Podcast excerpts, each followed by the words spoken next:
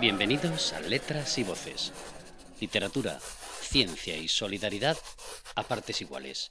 Un programa que nace aquí, en todo un mundo online.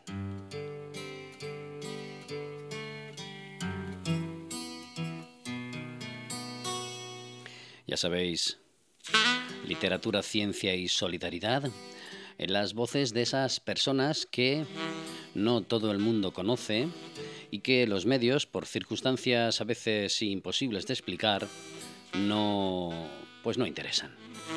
Desde aquí, desde Letras y Voces, queremos dar voz precisamente a las letras, a la ciencia y a la solidaridad. Y si se conjugan hoy algunas de ellas, mejor.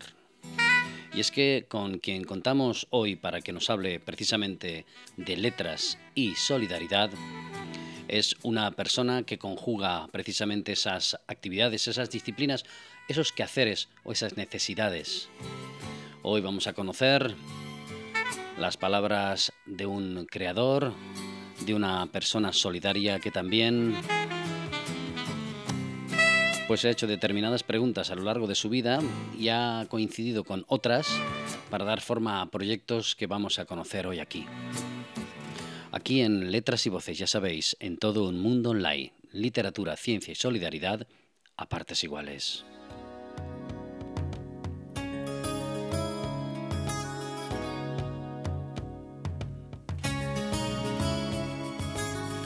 Hay una frase que nos deja Blaise Pascal, el matemático Blaise Pascal, que nos dice, si no actúas como piensas, vas a terminar pensando como actúas.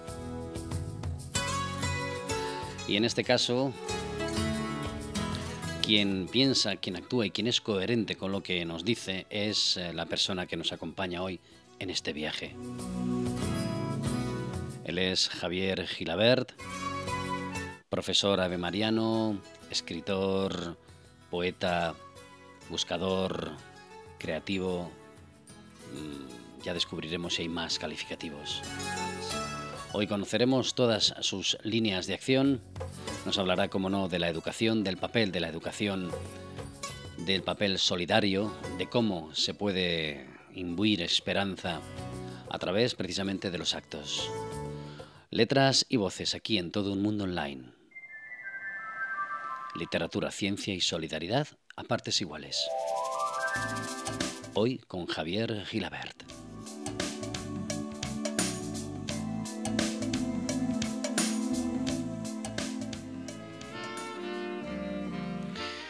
Literatura, ciencia y solidaridad es la máxima que encabeza el programa el programa que vais eh, que estáis escuchando, que escucháis todas las semanas aquí en todo un mundo online, ya sabéis un programa dedicado a la ciencia, a la literatura y a la solidaridad que pretende dar a conocer pues mentes, eh, almas, personas inquietas que de alguna forma están realizando ese tipo de actividades y que no, no siempre, como suele ocurrir por X intereses, pues cierto, los medios de comunicación se ocupan de darles a conocer. Es decir, gente que se lo está currando en las sombras y que está haciendo una gran labor.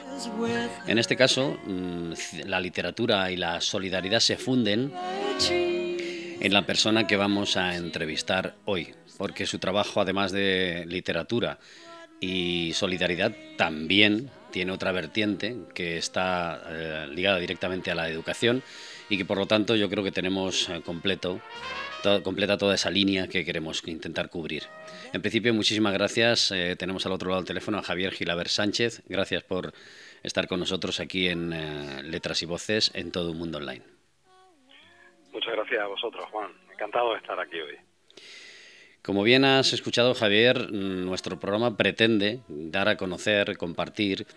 Em, insisto en que em, hay muchísimas personas y yo creo que mucha necesidad, de, además de compartir también, hacer que las personas interactúen de una forma directa en el hecho de, la, de temas eh, relacionados directamente pues, con la literatura y con la solidaridad. Y como he dicho, pues tú en este caso eh, aportas ambas cosas y de ello nos vas a hablar porque, mm, por otra parte, también en nuestro programa no solemos eh, hablar de quién es el invitado o la invitada desde el punto de vista de la información de lo que ha hecho, de lo que no.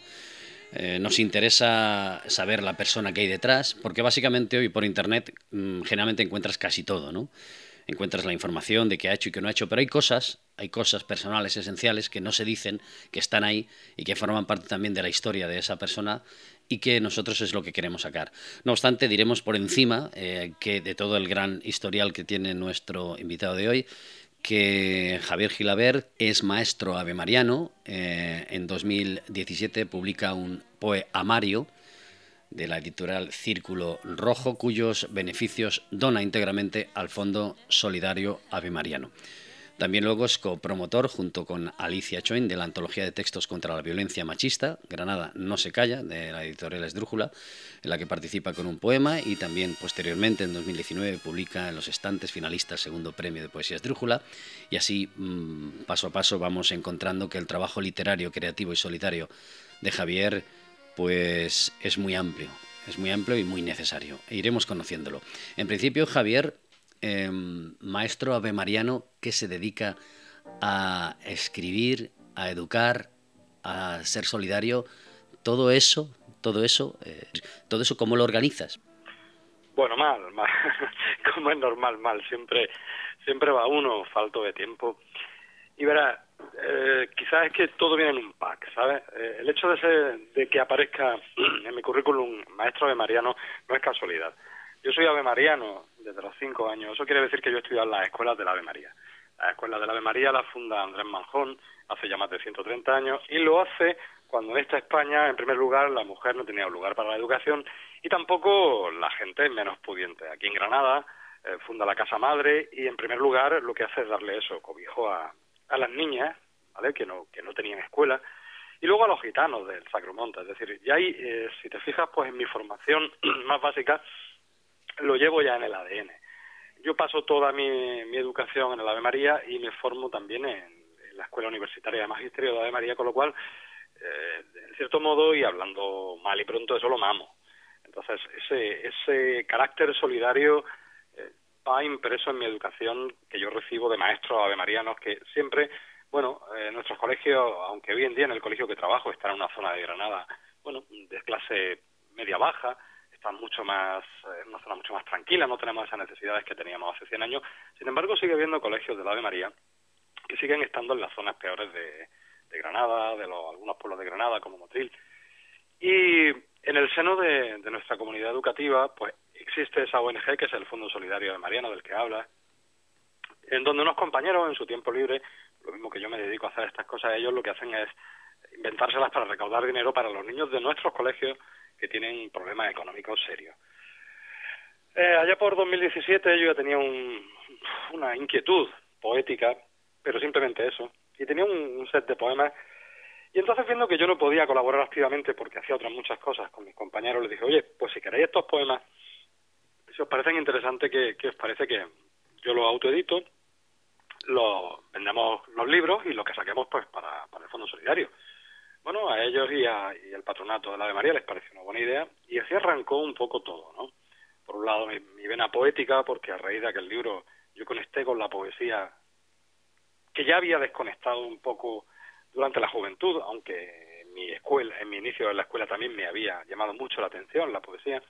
Y por otra parte, pues empieza a tocar ese tema solidario que, que verá, yo creo que, que como les enseño a los niños en el colegio, por eso te digo que todo es un pack, eh, si cada uno hace lo que puede en su parcela, esto funciona mejor, en todos los sentidos. Yo soy muy, eh, muy insistente en ese aspecto de la educación de los niños. También por eso lo de maestro, porque para mí maestro no es lo mismo que profesor, ¿no? El maestro es alguien que lleva en su profesión la educación también, la coeducación con los padres. Entonces, ese es un poco el leitmotiv que, yo les doy a mis niños como transversal en todas las asignaturas. Tú procura arreglar tu parcera, es decir, ser una buena persona y si puedes echar una mano, échala en la medida de tus posibilidades y así el mundo va a funcionar mejor. Así que ese es un poco el arranque y si te fijas está todo en, en un conjunto de cosas que son las que yo soy.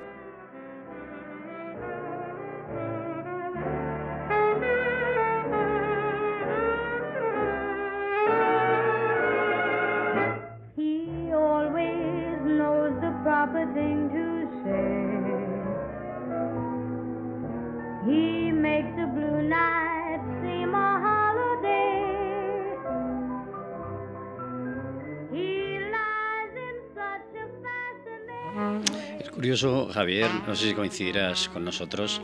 De hecho, cuando hemos entrevistado a algunas otras asociaciones eh, o personas que se dedican a labores solidarias, en un momento determinado, en una conversación que tuvimos a micrófono cerrado, eh, uno, un miembro de una asociación me dijo, me hizo la siguiente pregunta. Me la hizo a mí y yo, pues, en realidad no supe qué, qué responder. Te la voy a hacer a ti también, porque me parece, yo creo que me parece bastante significativa y sobre todo con una persona como tú, que está dedicada plenamente a, la enseñanza y a la solidaridad y eh, con la que hablaremos ahora de este proyecto, de un proyecto que está dedicado puramente a la poesía y la solidaridad. La pregunta es la siguiente, me dijo, eh, Juan, eh, ¿tú qué piensas? Si no existiéramos nosotros como asociaciones solidarias, que no, no, se podría hacer nada porque los gobiernos no hacen nada. O sea, estamos aquí haciendo un trabajo que tienen que hacer ellos. ¿Tú piensas lo mismo?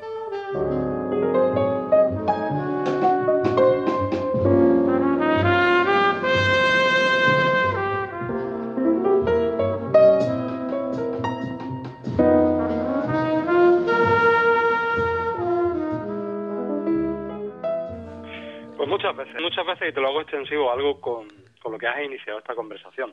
Vamos a meter la cultura también. Eh, si le has echado un vistazo un poco a mi historial, yo en el, en el tiempo que llevo en este mundo, pues vi también la oportunidad de echar una mano en ese sentido. No, no voy a colgarme medallas, simplemente te cuento las cosas como son.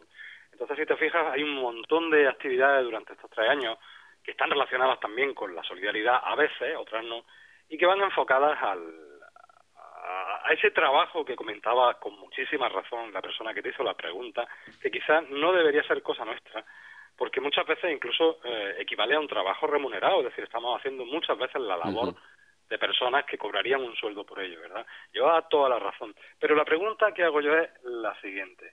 Bueno, ¿y si tantas personas estamos en esto, no será por algo? Quiero decir, está claro que hay muchísimas, muchísimas fallas en nuestra sociedad y vuelvo a los niños. Vale, pues claro que la sociedad no, no está como debería y las cosas no son como tienen que ser, pero bueno, ¿qué trabajo nos cuesta a las personas que podemos eh, en, aportar ese granito de arena? Porque también les digo que una playa son un montón de granitos de arena y eso es así. Si cada uno hace un poquito, pues esto funciona mejor. Esa es la máxima que, que deberíamos tener eh, presente, creo yo. Y a mí me funciona yo empiezo con las actividades culturales también, a raíz de poemarios, porque todo, todo se activa al mismo tiempo y en la actualidad, pues mira, he hecho proyectos que tienen que ver con la difusión de la poesía. Eh, tengo con Fernando Jaén, que es un buen amigo granadino, que también es médico y, solidario, eh, pues llevamos dos secciones en Secreto Olivo, que es una revista cultural andaluza digital. Eh, colaboro con Lumbre, que es una revista cultural granadina en papel. Pero todas esas cositas, todas esas cositas las hago de mi tiempo. yo no percibo dinero de ninguna de esas actividades. Entonces, claro que entiendo a esta persona que te hizo la pregunta, pero si te fijas, pues en España, que es lo que tenemos más cerca, existe, en primer lugar, un entramado eh, social y solidario enorme, enorme, yo creo que no llegamos a ver hasta dónde alcanza, pero al mismo tiempo ocurre con la cultura. Mira, el viernes pasado teníamos una entrevista con Diego Medina Poveda y yo, del que ahora hablaré, con, con Eva Galán, que es una chica de Alicante que lleva Alquibla, que es una web eh, dedicada a la cultura. Eh, tengo amistad, por ejemplo, con Cristina Consuegra, que es una chica de Málaga que lleva no sé cuántas actividades, entre ellas el Festival de Cine de Málaga adelante. son personas que dedican su tiempo y, y, bueno, algunas consiguen vivir de ello, malamente, pero la mayoría de las personas que te comento, pues también se dejan el pellejo por la cultura porque la cultura también parece ser gratis en este país. Entonces, eso, hay, hay cosas que son muy necesarias, porque si no, no se harían y no tenían esta repercusión, pero paradójicamente no parece que tengan que ser gratis.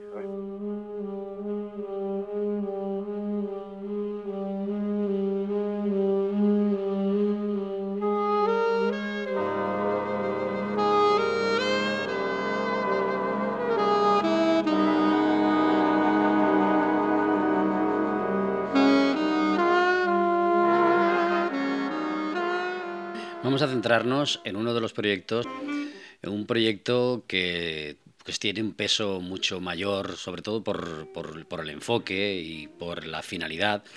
Es un proyecto eh, dedicado a, pues eh, supongo, ahora nos explicarás, ¿no? Un poco a todo lo que está ocurriendo con esto de la pandemia. Concretamente, el, eh, proyecto se llama Sonetos para el fin del mundo conocido. Es el primer proyecto poético solidario inspirado en la pandemia. Em, la recaudación de este libro, eh, según los datos que nos manda, son serán donados a la ONG Médicos del Mundo en España y el libro está dedicado a todos los sanitarios del mundo. Sonetos para el fin del mundo conocido. Un título un poco apocalíptico y también un poco eh, esperanzador, ¿no?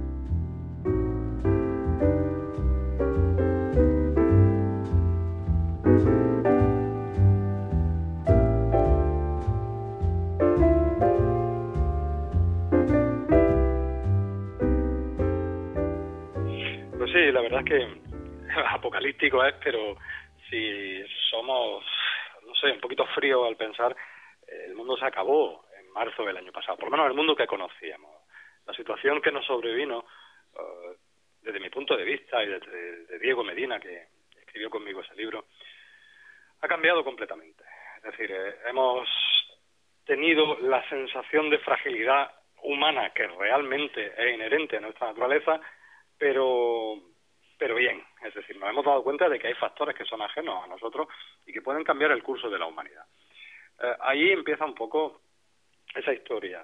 Diego Medina es un poeta malagueño, profesor de universidad, él vive en Málaga, yo estoy aquí en Granada y empezamos el confinamiento en marzo del 2020 y lo empezamos con muchísima sorpresa, ¿no? Porque si, si recuerdas, todo eran noticias que iban eh, minando nuestra nuestra forma de ser, nuestra capacidad de resistir, porque era una con otra y aquello no se sabía para dónde iba a tirar, era algo absolutamente inaudito y absolutamente increíble.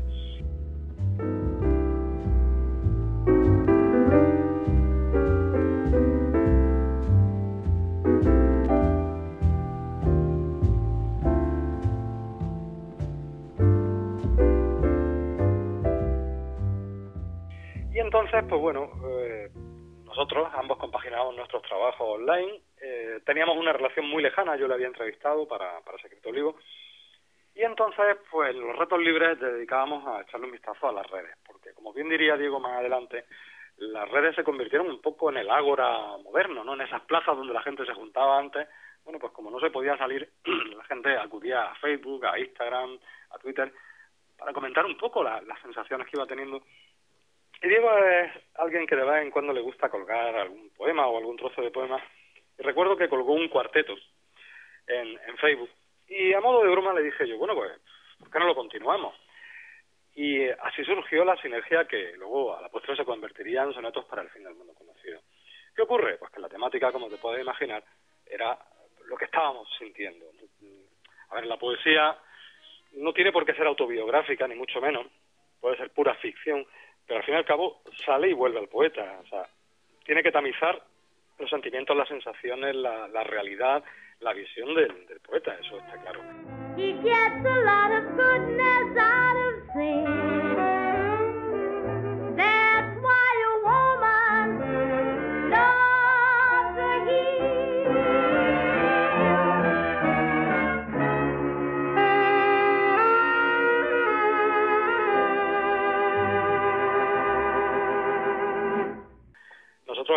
completamente inmersos en aquella movida ¿no? que, que, conocimos como el confinamiento y empezamos a escribir a la limón, es decir, completando uno el poema de otro, sobre esta situación que nos estaba sobreviniendo. Y realmente lo que, lo que por otra parte, Soneto para el fin del mundo conocido es una radiografía exacta de lo que tú o yo podíamos estar sintiendo en aquel momento. Como bien dice, pues el, el fin de un mundo conocido, Esperanza, claro, en había momentos de esperanza y hay un, creo que un gran mensaje de esperanza implícito en el libro, pero una esperanza, mmm, verás, no una esperanza utópica de, oh, qué bien, porque hay mucha crítica en el libro. Una de las cosas que recuerdo perfectamente que se comenzaba a hablar a mediados del confinamiento es qué bueno nos vamos a volver todos, vamos a cambiar como sociedad, esto nos va a hacer mejores, no sé si lo recuerdas.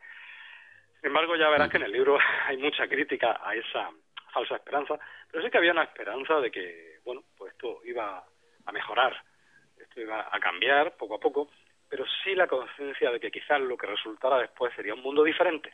No digo mejor, no digo peor, digo diferentes. Y entonces, de ahí esa precisión que tiene el título. I spend the lonely night dreaming of a song. The melody. Nos has nombrado a, a, Diego Medina detrás de este libro, evidentemente, como suele ocurrir con, pues, con todos los trabajos o con trabajos de equipo, pues hay un grupo de personas que desde el punto de vista más solidario se han unido a este trabajo. Estas personas de las que pues, nombres en tu propia, en tu propia información, eh, Diego Medina como coautor de, tu libro, luego está eh, Mariana Lozano, que es la directora del, eh, de la editorial, ¿no? Y luego está también la, la, que ha ilustrado el libro, ¿no? Que le ha dado ese toque un poco también más eh, vivaracho, ¿no? Más, más dinámico, más visual a la, a la poesía, ¿no?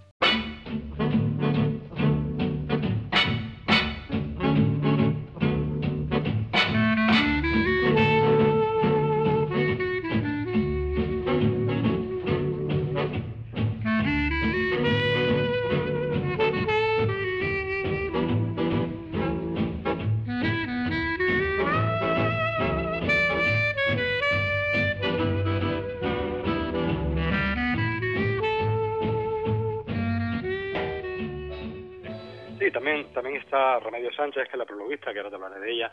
Bueno, pues te resumo un poco. Eh, un libro es algo que, que, requiere de muchas personas para, para funcionar, ¿no?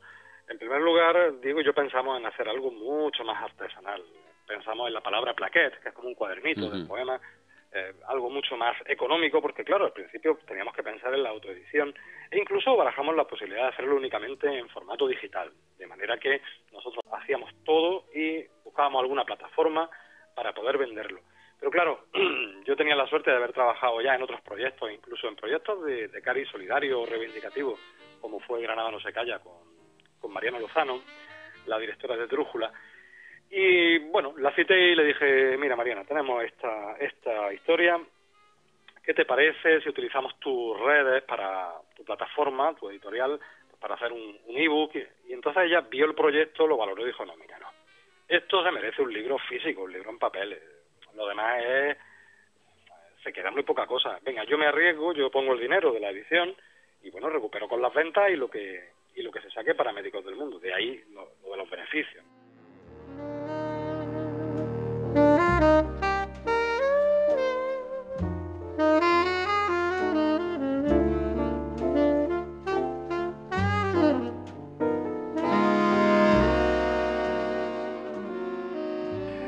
Eso ya fue un espaldarazo enorme.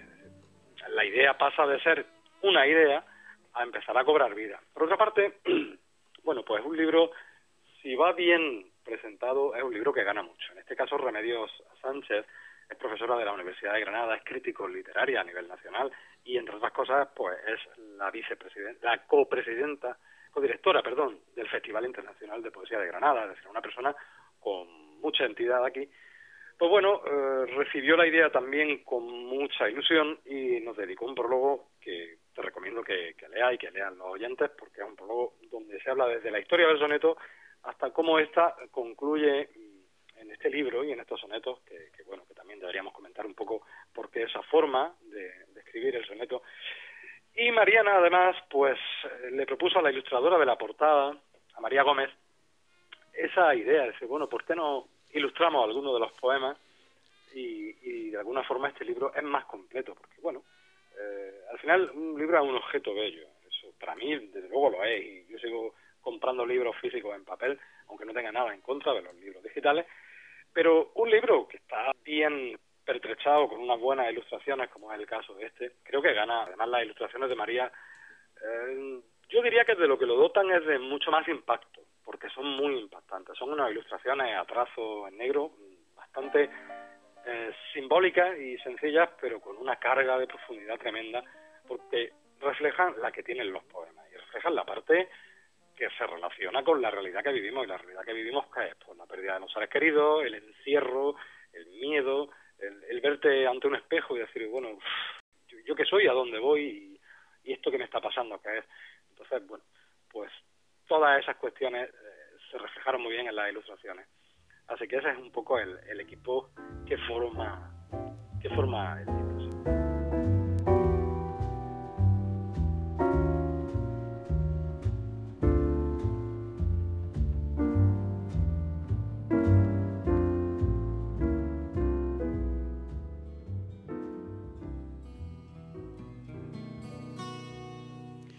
Y hasta aquí esta primera parte, junto a Javier Gilabert, este profesor avemariano, creador, solidario, trabajador incansable para que tanto la literatura y la educación se conjuguen para que tenga sentido mucho más la solidaridad. Gracias, en esta primera parte hemos podido conocer una pincelada de ese trabajo y os emplazamos a que la próxima semana escuchéis la segunda parte. Para cerrar, esta primera toma de contacto, vamos a escuchar unos versos del libro Sonetos para este fin del mundo conocido a través de la voz del propio creador. Hasta el próximo programa, nos despedimos de todos vosotros y os dejamos con algunos versos de este sonetos para este fin del mundo conocido a través de la voz del propio Javier eh, Gilabert. Aquí, ya sabéis, en todo un mundo online. Literatura, ciencia y solidaridad a partes iguales. Hasta el próximo programa.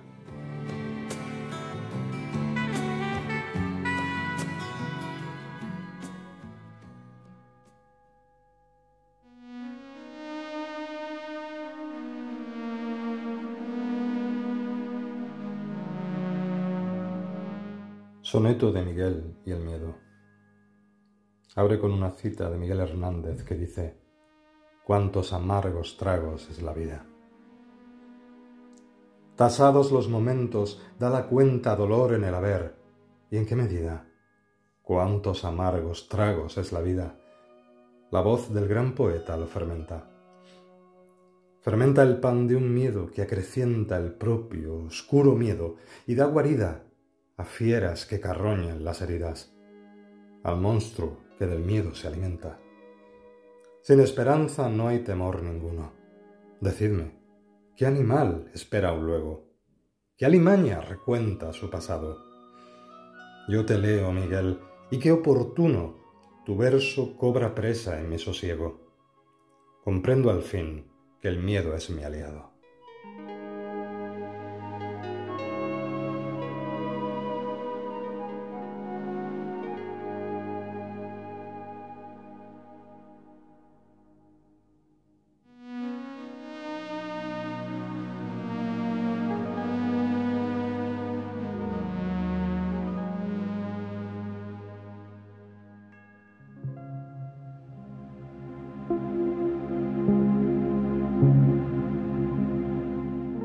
Soneto de la supervivencia. Pudiste haberte hundido y del subsuelo lanzaste las raíces a la vida. Pudiste, intoxicado de guarida, perderte en otro mundo paralelo. Quisiste en plena angustia, a contrapelo, abandonarte al aire, soltar brida, quebrar la recia rama, abrir la herida de la vena cerrada, alzar el vuelo pero elegiste no ceder, vivir, y como el árbol busca el cielo, tratas de mantenerte erguido pese al lodo. Del brote de un remoto porvenir, que nazcan esas hojas inmediatas, con aliento y raíz podrás con todo.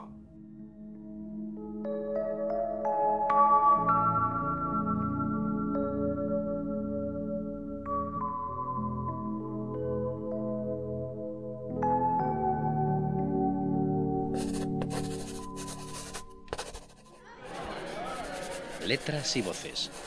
Literatura, ciencia y solidaridad a partes iguales. Un programa que nace aquí, en todo un mundo online.